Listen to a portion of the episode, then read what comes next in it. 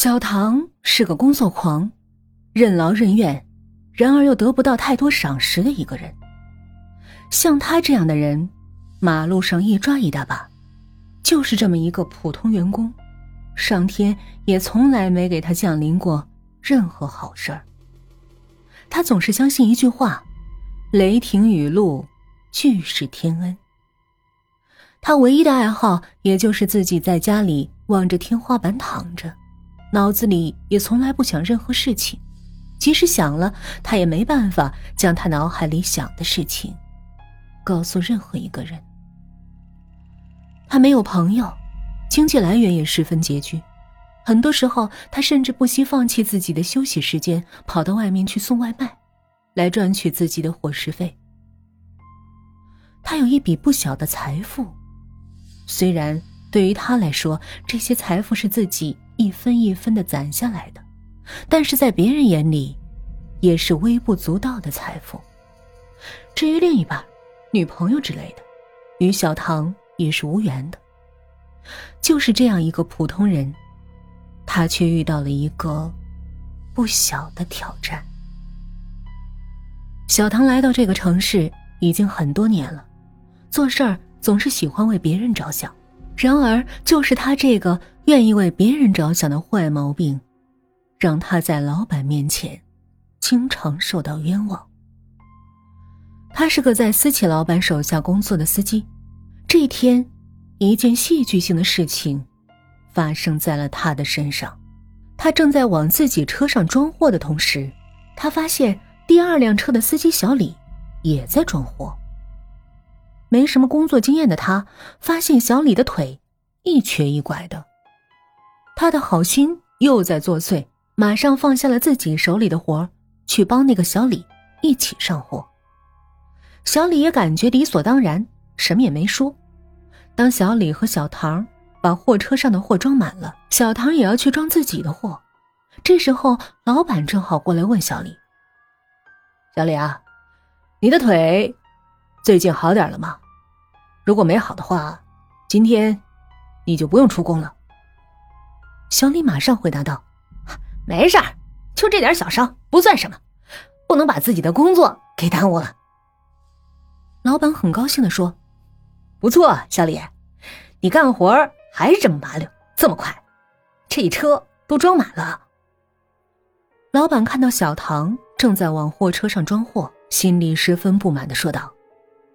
哎，我说小唐，你看看你干着活，人家小李腿都受伤了，干活都比你快。再看看你，磨磨蹭蹭。还没等小唐多说一句话，小李马上装好人。哎，他还小，干活慢正常，到时候我多帮帮他就好了。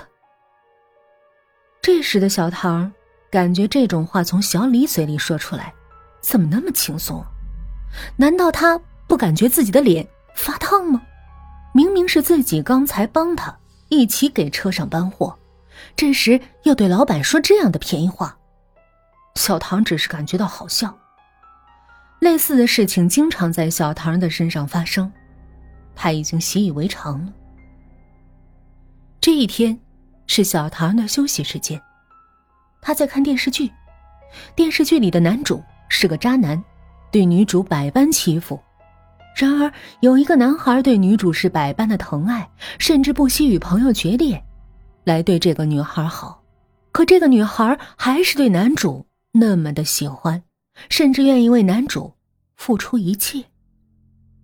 看到这儿，小唐冷哼了一声，说：“哎，可悲啊，可悲！看来，女人宁可找个渣男，也不愿意找一个老实的男孩。”因为渣男就像垃圾食品，明知道对身体有害，还是忍不住想去吃它，就是这个道理。当小唐看完这部所谓的爱情肥皂剧时，已经是中午十二点多了。小唐感觉自己的头昏昏沉沉的，不知道这一天又要如何度过。这时，手机响了，他接起电话。电话里，一个神秘的人对他说道：“你好。”这有可能是改变你命运的一件事情。小唐特别好奇，以为是个什么骚扰电话，就反问道：“改变我命运？”电话里继续说道：“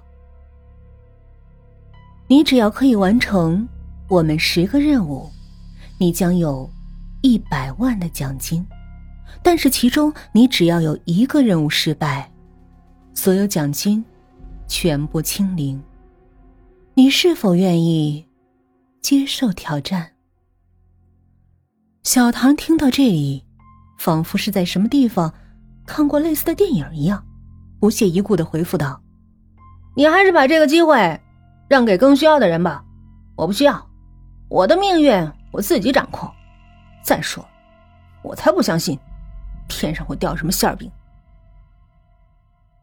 你如果不相信的话，可以先挑战第一关，很简单，拿上你的杯子，去外面买瓶矿泉水，倒到你的杯子里，一口喝完。这个挑战。”五万元，你可以尝试一下，是否接受挑战？说来也奇怪，这时小唐的口中十分干燥，确实想出去买瓶矿泉水喝呢。于是直接说：“好吧，我接受这个挑战，我先挂了啊，出去买水了。”刚挂了电话，小唐就感觉有一丝不对，感觉有点奇怪。他怎么知道我在家里？于是就抱着试试的态度，拿着杯子去超市买了一瓶矿泉水，将矿泉水倒入杯子当中，一饮而尽，感觉十分解渴。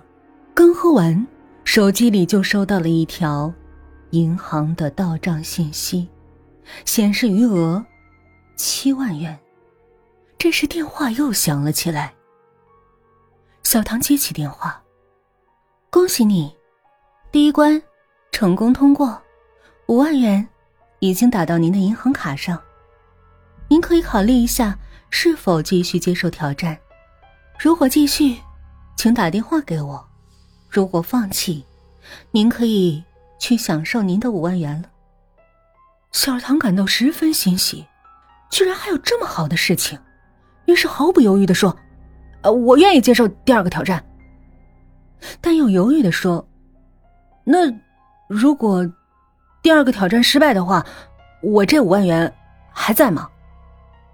电话里的人回复道：“不存在，而且你还需要赔偿这五万元。不过，如果你挑战成功，你会获得十万元的酬劳。如果你不打算挑战的话，就直接把电话挂断。”这五万元也是你的了。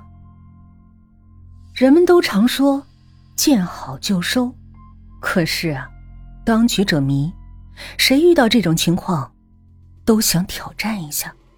于是小唐斩钉截铁的说：“我我愿意接受第二个挑战，哎，不过我得事先声明一下，如果要是让我去做一些违法的事儿，那我就放弃啊。”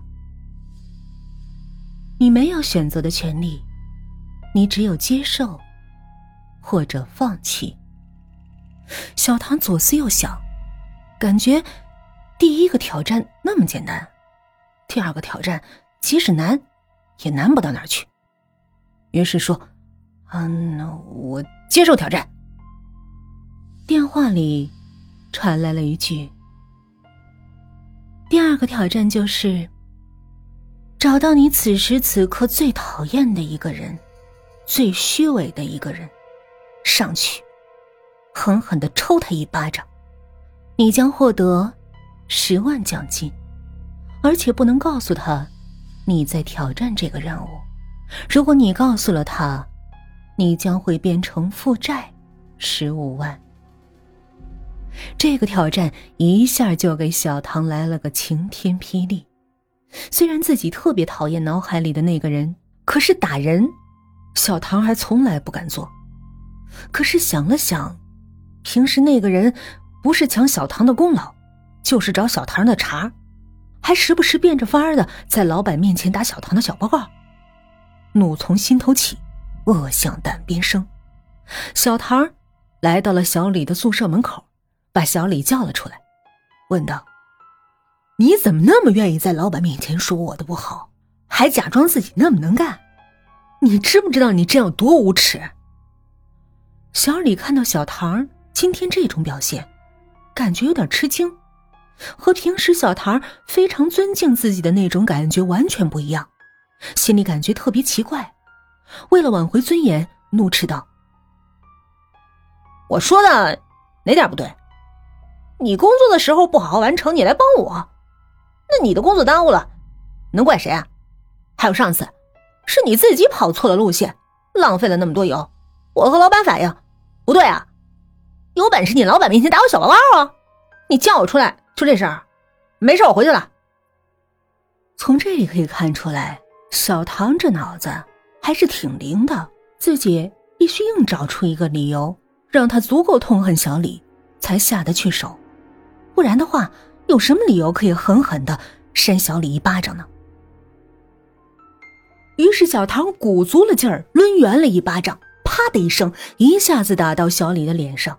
小李顿时在原地转了三圈，一下子懵了，问了一句：“你，你打的是我呀？”等反应过来。小李也感觉到势头不对，开始维护自己的尊严，冲着小唐怒骂道：“哎，你是不是有毛病啊？”小唐当然没理会，扭头就跑，跑出了宿舍楼，直奔对面银行而去。到了银行，拿出银行卡，一查，果然自己已经有了十七万的存款。小唐这一下开心到了极点。这种在电影里的剧情居然发生在自己身上，这太棒了！